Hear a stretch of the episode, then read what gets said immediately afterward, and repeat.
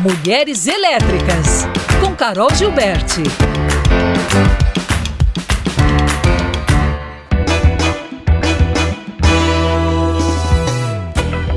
Olá pessoal, sejam muito bem-vindos e bem-vindas a mais um episódio aqui de Mulheres Elétricas. Eu sou a Carol Gilberti. Agradeço aqui a sua audiência. Fique aqui com a gente para esse bate-papo incrível que eu tô tendo esta semana com a Raquel Teixeira.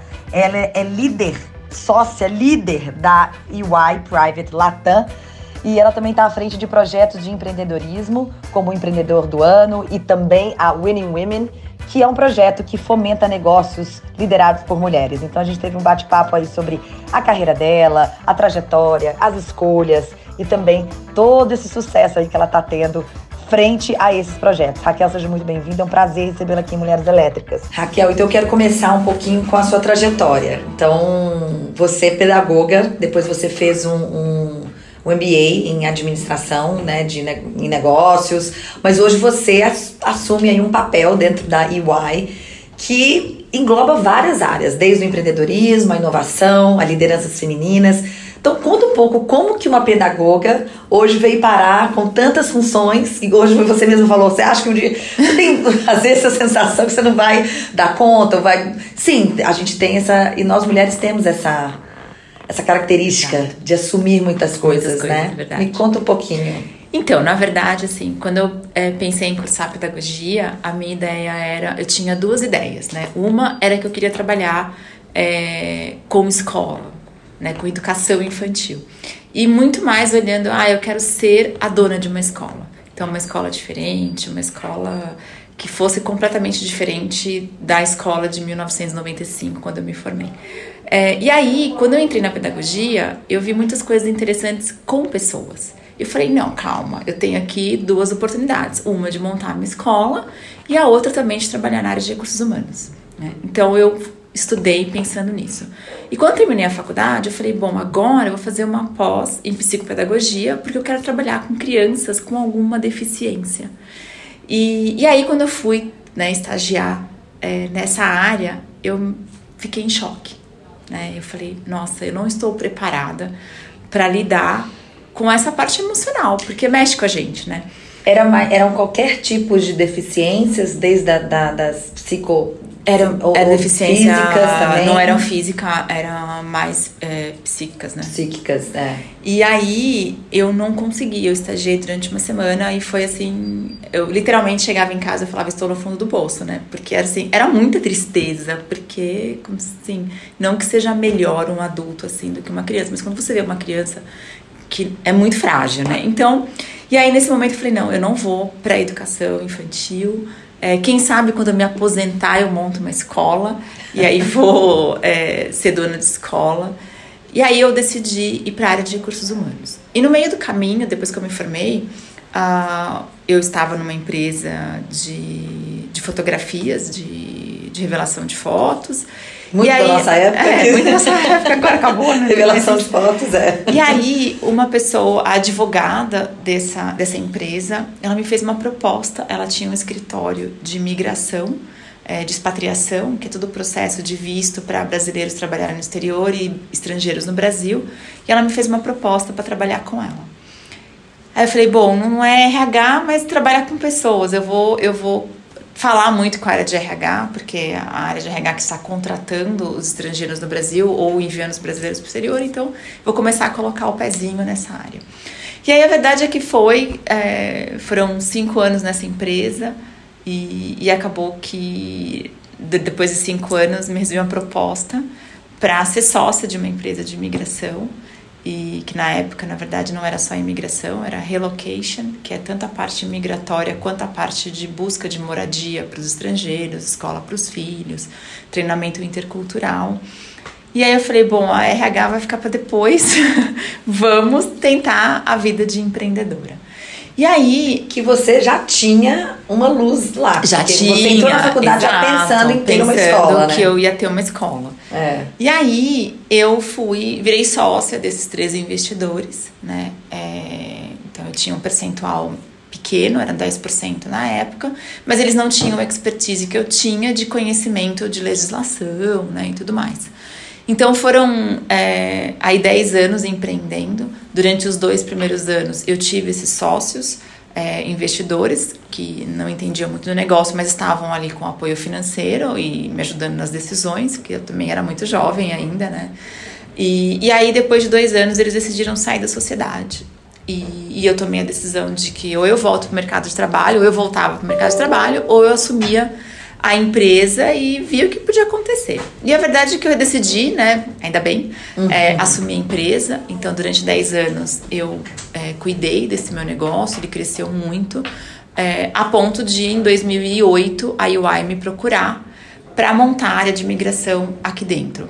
E, e, a UI tinha, já tinha imigração em diversos países, né? nós somos hoje em 160 países e 140 países com imigração, mas o Brasil ainda não tinha. E foi bem naquele momento da, assim, que explodiu camada pré-sal, muitos estrangeiros vindo para o Brasil para trabalhar em plataforma de embarcação. Então tinha uma oportunidade de expandir isso no mercado. E aí eu decidi, tomei a coragem falei, bom, depois de 10 anos empreendendo, deixa eu arriscar uma carreira executiva que eu não tinha ainda essa experiência, né? E aí eu aceitei, tomei a decisão, vim para cá. Isso foi lá em 2008. 2008. E, e aí eu trouxe minha equipe, meus clientes, montei, estabeleci a área aqui. E durante 11 anos eu liderei a prática de migração aqui e também em alguns intervalos eu assumi outras posições, como liderança também de, de Global Mobility. É, e também em 2016 é, recebi o convite para liderar o programa Winning Women, né? E, junto com a minha área de imigração, né? Então seria um, um, outro trabalho que eu teria. E aí foi, eu fiquei 11 anos na prática de imigração, foi, crescemos muito, mas chegou uma hora que eu falei, hum, tô acomodada aqui, preciso fazer outra coisa, não tá mais dando. É, e foi quando eu engravidei do meu filho, eu engravidei dele aos 43 anos, então eu engravidei bem mais velha. E aí você está madura em diversos aspectos, né? Madura na sua vida pessoal, na sua vida profissional. Você começa a se questionar um monte de coisas. E não foi uma gravidez fácil. Foi difícil chegar até a gravidez do João, conseguir, né, que João chegasse. E, e no meio da gravidez dele, com 23 semanas de gravidez, eu tive um problema e eu tive que ficar internada há quatro meses. Nossa. E aí que você muda tudo mesmo, né? Você muda um monte de coisa na sua cabeça. Porque você fala, gente, eu preciso me reencontrar quatro meses no hospital, né? Ainda mais porque assim, eu tive muita gente que me visitava, muita gente ficava comigo. Mas a verdade é que quando você tem um problema, é, ele é só seu, né? E aí o que aconteceu é que assim, no começo, nos dez primeiros dias, todo mundo tava lá comigo. Mas depois a vida das pessoas, ela volta Continua. ao normal, né? Uhum. Continua. E a tua tá lá, né? Sim. Você vai contando, você pega um calendário e vai fazendo, né? Retro, assim, vai contando dia após dia até chegar o momento de nascer. Então ali foi um momento que eu pensei muito. Falei, não, eu preciso é, colocar um propósito na minha vida, né? Então, assim, qual é o propósito que eu tinha de fazer visto? Que, que, que vida que eu tava mudando?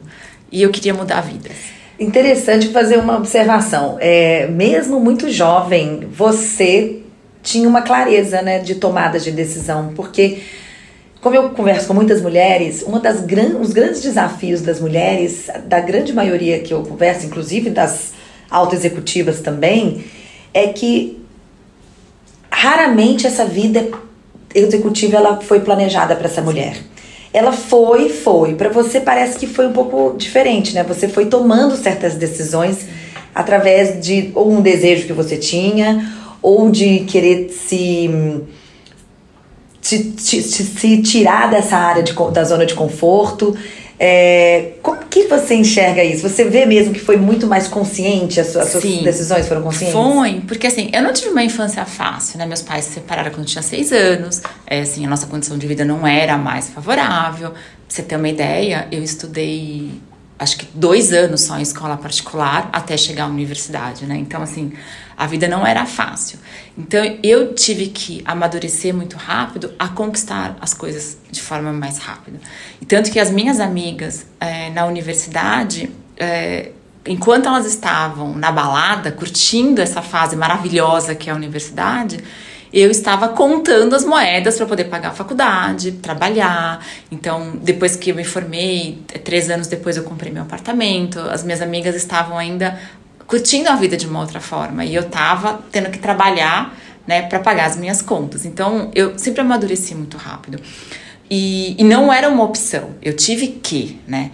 E aí, é, com o passar dos anos, eu fui vendo o quanto minha vida foi difícil e o quanto que eu poderia retribuir para a sociedade, mostrando, é, dando um caminho mais fácil. Então, eu sempre cresci assim: eu preciso ajudar as pessoas. Nem todo mundo precisa passar pelo que eu passei para conseguir ter sucesso. Né? Então, é, eu sempre fui muito disso, de querer sempre mais. E sempre, tudo que eu faço, ele tem que ter um propósito de ajudar alguém. Ou trazer uma transformação em alguma coisa. Né? Então, é, para mim, sempre foi muito planejado por isso. Ah, interessante. É. É, As experiências da vida moldam muito a gente. Né? Exato. Né? E aí, nesse, aí no hospital, agora a gente é, volta um do hospital é, e eu sou uma pessoa super, super religiosa, super espirituosa, então eu falava assim, bom, eu não tenho todos os dias um monte de gente aqui como eu tinha no começo, mas eu tenho uma coisa que, que para mim, assim, vai ser o principal, que era uma Bíblia, né? Então, assim, eu falava, bom, aqui é o meu encontro com Deus, né? Eu preciso me encontrar nesse lugar e ter a certeza que o João vai nascer e vai nascer saudável, porque antes do João eu tinha perdido gêmeos.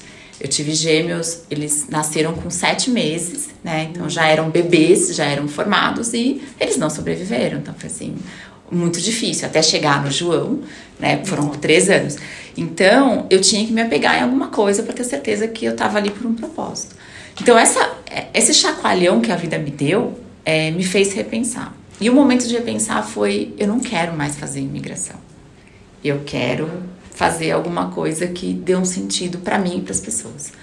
É, e aí foi quando, durante a minha licença, eu sentei para conversar com o CEO da UI e falei para ele: olha, eu preciso ressignificar a minha vida. É, e ressignificar significa mudar totalmente a área, buscar alguma coisa nova, mesmo que isso para mim custe é, 12 anos de carreira aqui dentro, 11 anos de carreira. E, e aí eu já liderava o programa Winning Women, que ele falou: então me deixa pensar uma semana, eu volto com você. E aí ele, nós voltamos à conversa, ele falou, olha, eu quero então, devido ao sucesso do, do Winning Women, eu quero te entregar, né, para você assumir aí todos os nossos programas de empreendedorismo. Na época a gente tinha o Empreendedor do Ano, que segue até hoje, um programa global também. A gente tem um contrato com a Endeavor há mais de 15 anos de parceria, é, tudo muito voltado para os programas de relacionamento da UI. A gente também tem aqui é, o Board Members, que é um programa para conselheiros de administração é, e comitês é, de assessoramento. E a gente tinha outros programas menores dentro da UI. E aí eu assumi esses programas e, e, um ano depois eu tive a grata surpresa de ser promovida a líder de UI Private. Então, UI Private é um, um a nossa estratégia de relacionamento com pequenas e médias empresas. Né? Então, envolve os nossos programas de relacionamento, envolve o nosso hub, que há um ano e meio a gente criou o hub para startups, justamente para ajudar a UI a se conectar com esse ecossistema, né? de trazer startups para a UI para nos ajudar a melhorar nossas entregas, né? propostas em conjunto para os nossos clientes, ou até mesmo resolver uma dor do nosso negócio. É, além disso, também é, todos esse o relacionamento né, com o ecossistema como a gente tem com a Endeavor, né, essa parceria, o tema de family business também está comigo. E, e, foi uma, assim, muito aprendizado, né? Você ser especialista, você ser formada em pedagogia, especialista em imigração e de repente virar aí totalmente generalista, né? Porque hoje tem que falar de tudo. E o empreendedorismo é muito isso, né? Exatamente. Ele é tudo. Exatamente. Mas sabe que assim, para mim, eu falo que eu tô na melhor fase da minha vida, né? Porque mãe, né, super realizada com meu sonho. E o João hoje tá com quantos anos? O João tá com 5 anos. Cinco. É assim, eu não sei o que as mães acham dos filhos delas, mas assim, o meu é o melhor, é o mais maravilhoso, é o mais lindo, é o mais príncipe. Mas assim, então hoje eu falo que eu tô na minha melhor fase, porque eu sou mãe de um menino, assim, realmente a, a promessa que Deus me fez, ele entregou, que é o João. E, além disso, assim, profissionalmente, né? Porque eu, eu pude voltar a exercer meu papel de empreendedora, né, porque estar ao lado dos empreendedores é realmente viver o empreendedorismo junto com eles, é poder trazer meu conhecimento para as pessoas e aprender muito. Né? Eu não virei, não virei generalista por acaso, mas porque eu tive a oportunidade de trabalhar com aproximadamente 150 mulheres do Winning Women, com negócios completamente diferentes, completamente diferentes um do outro, e, e onde eu tenho que estudar. Eu não posso né, chegar numa mentoria com aquilo que eu sei de 25 anos atrás, quando eu comecei a empreender. Hoje o mundo mudou muito. E eu costumo dizer que, assim, na minha época, empreender era literalmente solitário. Hoje é um pouco, é, mas a gente tem uma rede de apoio incrível. Uhum. Né? Assim, você está no mercado também de apoio a mulheres, mas imagina 25 anos atrás, é, a gente não falava em aceleração, programa de aceleração, a gente não falava em venture capital, a gente não falava em mentoria, nem a palavra empreendedorismo ainda existia. É. Né? Então, assim, era literalmente muito solitário. E eu tive que muitas vezes vender o almoço para comer o jantar e sem saber se no dia seguinte tinha dinheiro para pagar salário, essas coisas. Era muito sozinha. E hoje eu vejo que tem as mesmas dificuldades, mas a gente tem rede de apoio. Né? Então, é, eu, eu sempre faço uma reflexão do meu momento há 25 anos atrás e hoje. E eu consigo saber qual é a dor que elas estão passando, porque era a dor que eu vivia. Né? E a dor um pouco mais potencializada, porque eu não tinha ninguém que pudesse me aconselhar. Né? Hoje a gente fala em diversidade, inclusão. Gente, aquela época, diversidade era qualquer outra coisa, mas não era o que a gente fala hoje. Né? Então era, era bem difícil.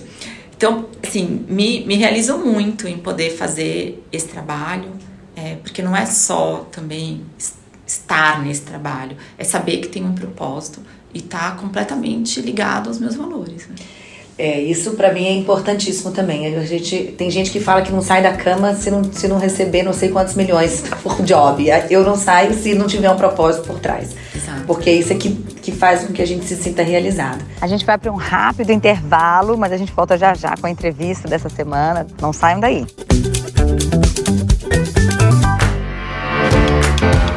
Mulheres Elétricas.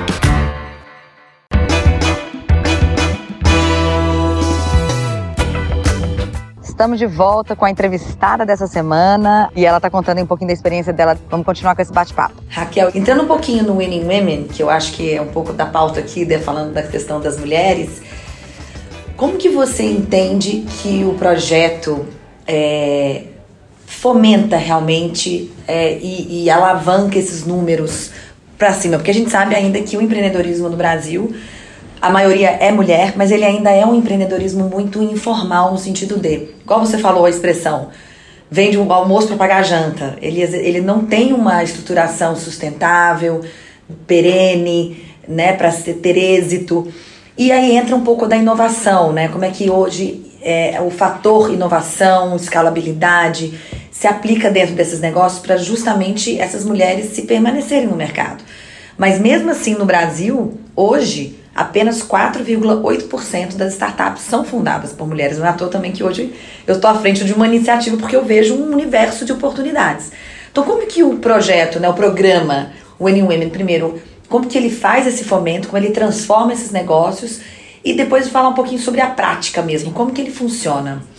Bom, aproveitando que você falou, uhum. as inscrições estão abertas. Ah, então, é as mulheres, ótimo. se quiserem participar, é, é só entrar no nosso site e fazer a inscrição que vai ser muito bom ter vocês aí. Mas você sabe que você falou do, dos 4% aí de mulheres, de startups fundadas por mulheres, né? É, quando a gente trouxe o Winning Women para o Brasil, porque aqui no Brasil a gente completou 10 anos esse ano, lá fora a gente tem 14 anos, se eu não me engano. É, quando a gente trouxe para cá, a gente pensou o seguinte: bom, a gente tem é, o mínimo, tem um apoio para as mulheres, então quando você olha é, olhava, né, negócios menores.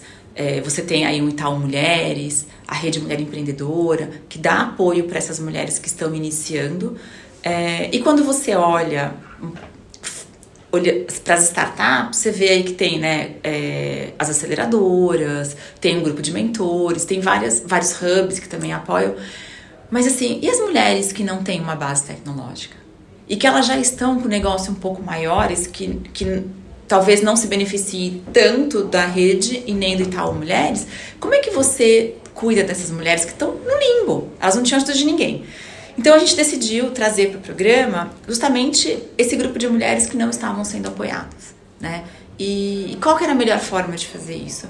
Era de fato um programa de mentoria contínua, 12 meses sendo mentoradas pelas mesmas pessoas, né, para dar uma continuidade e com uma metodologia que realmente do começo ao fim a gente consegui, conseguisse é, ver avanço e ter um entregável no final, né? Que, qual foi o progresso dessa mulher?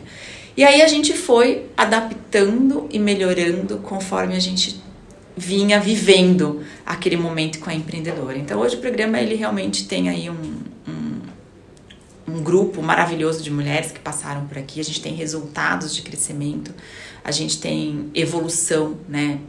É, a gente consegue ver em um percentual muito alto dessas mulheres. É, o que, que, eu, o que, que eu vejo assim? A importância da gente ter programas assim, porque a gente sabe que é muito difícil, né? Quando você, assim, não precisa dizer, dizer, basta ver o percentual. Né? O que acontece é que a gente tem poucas mulheres, apesar desse avanço, né? A gente, a gente tem um avanço, a gente Sim. tem que concordar que tem um avanço. Sim, com certeza. Porque antigamente, né? E ainda, antigamente que eu digo, e ainda isso continua, as mulheres, muitas mulheres, elas empreendem por necessidade. Preciso trazer um, a, o alimento para minha casa. Eu vou fazer bolo, vou vender brigadeiro, vou vender qualquer coisa, vou ser manicure, qualquer coisa né? Porque eu preciso trazer o sustento para minha casa. É diferente quando você olha para startups fundadas por homens, eles estão na segunda, terceira, quarta startup, veio de uma ideia, veio de um sonho, veio de um desejo, não necessariamente de uma necessidade, né? E quando e, e trazendo ainda o, o, a parte de startups, é, ainda se fala muito na base tecnológica. A gente tem historicamente quantas mulheres são formadas em áreas de tecnologia. A gente tem ainda um, um caminho longo a percorrer. Então é muito difícil. Né? Mas quando eu olho há 25 anos atrás, eu vejo assim um caminho enorme percorrido, né? de mulheres fundando suas empresas por desejo, por ter uma ideia inovadora, por acreditar no negócio. É, o, que eu, o que eu sinto falta hoje é o incentivo para as outras mulheres. Porque quais são os grandes exemplos que a gente tem de mulheres, de empresas fundadas por mulheres, é, que têm sucesso? São poucas, e é. sempre as mesmas. Poucas né? Quando você está numa roda conversando, ah, você viu a fulana, o negócio dela explodiu, você viu essa daqui, sempre são as mesmas, as mesmas. pessoas. Precisamos de mais modelos. E como que a gente consegue isso? Tendo empresas apoiadoras, como nós aqui, né? Você tem uma empresa também cuida de mulheres. A UI também tem. Se cada um né, puder fazer a sua parte, é, e não necessariamente você criar programas de aceleração, mas assim, divulgue, traga mentores, faça das, dos seus executivos mentores para essas mulheres. Coloque dentro da sua empresa a cultura de inovação para as mulheres. Coloque mulheres na posição de liderança. Tudo isso ajuda a fomentar uma oportunidade gigantesca no mercado é, uma oportunidade, inclusive um boom econômico. Porque Exatamente. a gente sabe que isso saiu no Fórum Econômico Mundial de 2020, né? Inclusive foi pauta agora no Enem a questão da economia invisível, né, das mulheres. Se essas mulheres são colocadas, incentivadas e fomentadas no mercado, até 2050 a gente injeta globalmente 20 trilhões de dólares na, na economia mundial. É Exato. É muito dinheiro, gente. Quando que a gente fala de trilhões de dólares? Dificilmente. Dificilmente. Agora, a gente fomentando essas mulheres, aí eu tô falando de um, né, de um âmbito global, mas é, é, é saudável não só para a sociedade, para o impacto social, é saudável para o impacto econômico também. Eu acho que hoje as empresas estão começando a entender isso. E as pessoas também, porque a conta não é só mulher, não é só a mulher que paga, né, Raquel? É a sociedade como um todo. Não, e assim, e hoje, até falando, você falou de mulher pagar conta, quantas mulheres você conhece que a receita dela mensal é maior do que do marido? Né? É, é gigantesco isso. Com né? certeza. Às vezes ela é a única provedora, inclusive. A única provedora, né? exato, exato. Então, assim, eu vejo uma oportunidade gigante de melhoria no mercado, gigante, mas cada um precisa fazer a sua parte. Sim. E a gente precisa ter mais essas conversas, sabe? Muito. Porque é dessa forma que a gente vai conseguir incentivar os outros a fazerem. É. é quando a gente e, e assim, né? É, é uma luta diária, porque as coisas vão acontecendo. A gente não falava de mulher, aí passamos a falar em diversidade, aí agora a gente está numa pauta de ESG, e aí quando você olha é, para o S, você olha aí, né? o, a, o, impacto e diversidade também traz o impacto e não é assim ah só porque eu sou mulher tô falando isso mas a gente tem que mostrar e de verdade assumir que a gente é multitarefas uhum. assim e não é uma deficiência do homem isso não mas é uma característica feminina sim né assim de conseguir trabalhar cuidar de filho eu estava vendo assistindo um, um uma reportagem essa semana no, no Instagram e super engraçado, porque assim, a, a pessoa tava. Aliás, é um vídeo muito antigo, onde a pessoa falava assim: ah, a esposa virou pro marido e falou: Olha, eu vou dormir eu vou pra cama. Só que assim, antes de ir pra cama, ah. ela foi, lavou a louça, ela lavou, lavou roupa, ela foi lá no quarto das crianças, deu um beijo, boa noite. Assim, uma hora depois uma que ela hora foi depois. É. Então, assim, a gente faz muita coisa ao mesmo tempo. E essa capacidade, imagina essa capacidade dentro de uma, de uma empresa na, no nível 1 de se level.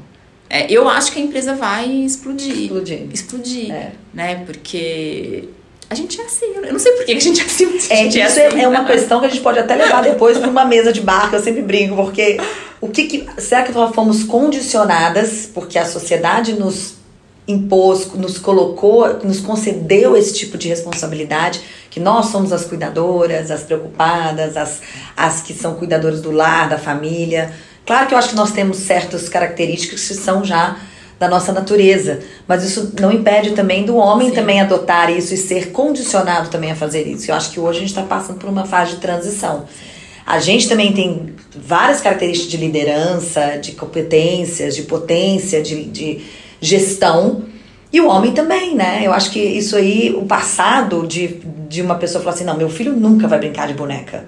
Então ele nunca vai pegar num bebê, vai cuidar, trocar fralda, dar banho. Ai, minha filha nunca vai mexer com questão de laboratório, isso é coisa para menino. Ela nunca pode ser uma cientista. Saiu, inclusive, essa semana agora a primeira astronauta brasileira da NASA.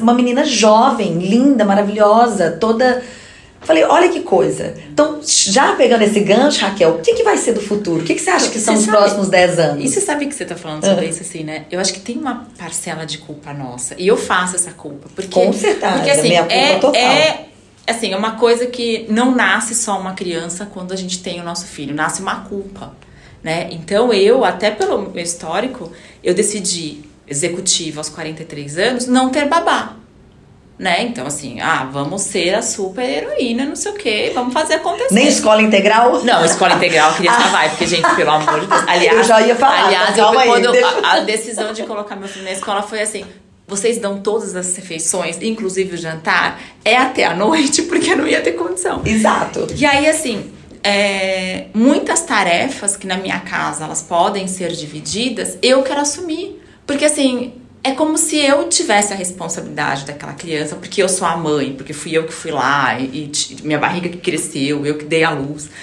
E, e, é uma coisa nossa que precisa também cair, né? Porque precisa. é assim, ah, lição de casa, não sei da onde eu tirei que sou eu que tenho que fazer, né? O jantar, da onde eu tirei que sou eu que tenho que dar.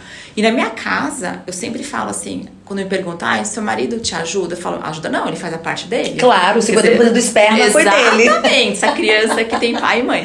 É, mas é, é um papel que a gente assume de protagonista também da criação do filho, né? Porque culturalmente fomos condicionados exato, a isso, né? Exato. E é uma luta que eu faço dentro de mim que eu preciso tirar isso, porque assim, querendo ou não, eu tô usando o mesmo modelo do passado. Uhum. E, a, e a minha fala que é de, gente, vamos buscar o nosso lugar no sol, vamos ser se levo, vamos não sei o quê. Mas ao mesmo tempo, quando eu olho para minha vida pessoal, na minha casa, eu quero eu ser a mãe. Né? Então a gente também precisa mudar um pouco é, o nosso A matemática não fecha.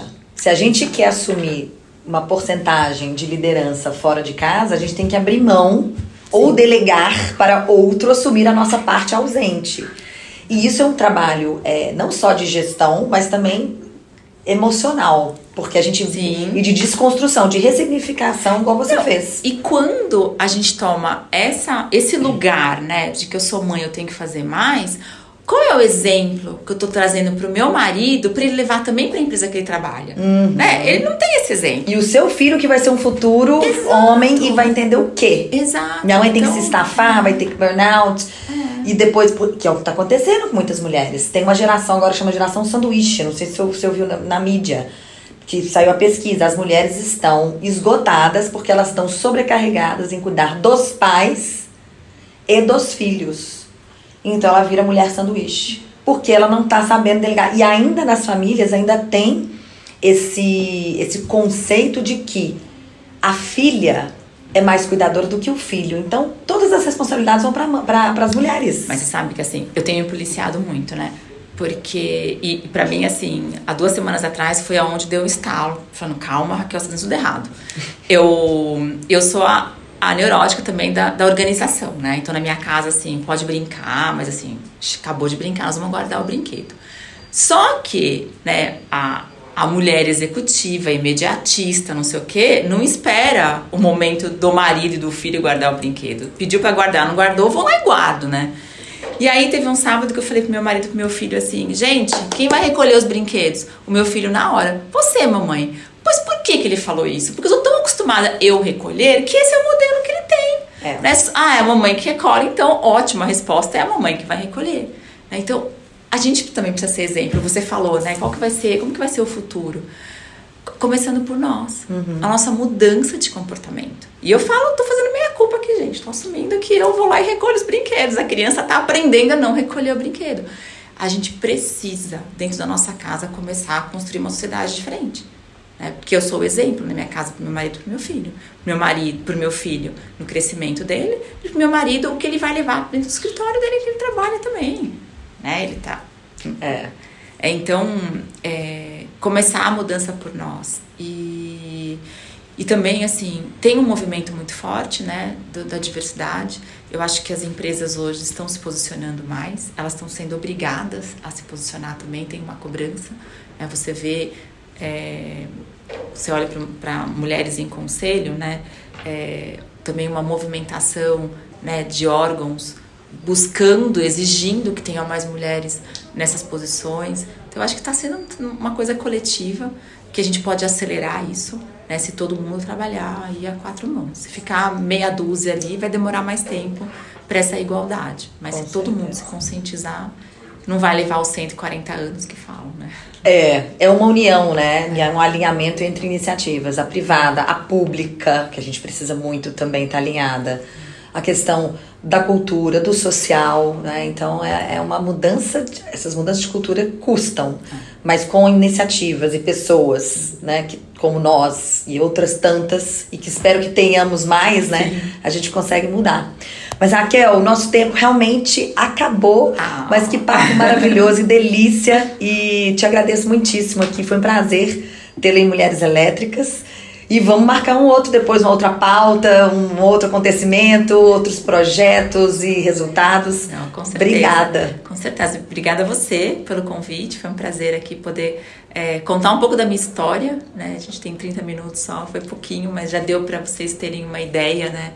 é, de como que a gente consegue sair de uma coisa e mudar totalmente, pivotar a carreira. Não é só pivotar o seu negócio, mas pivotar também a sua carreira. Sim. E espero de verdade que eu tenha contribuído e impactado pelo menos uma pessoa é, nessa, nesse bate-papo aqui. Muito Certamente. Obrigada. obrigada, viu? Bom, para você que nos acompanhou aqui ao longo dessa entrevista, nos acompanhe também lá no arroba Mulheres Elétricas e também nos tocadores para acompanhar essa entrevista mais uma vez.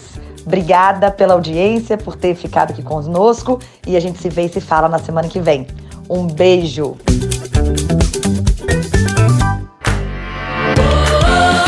Mulheres Elétricas.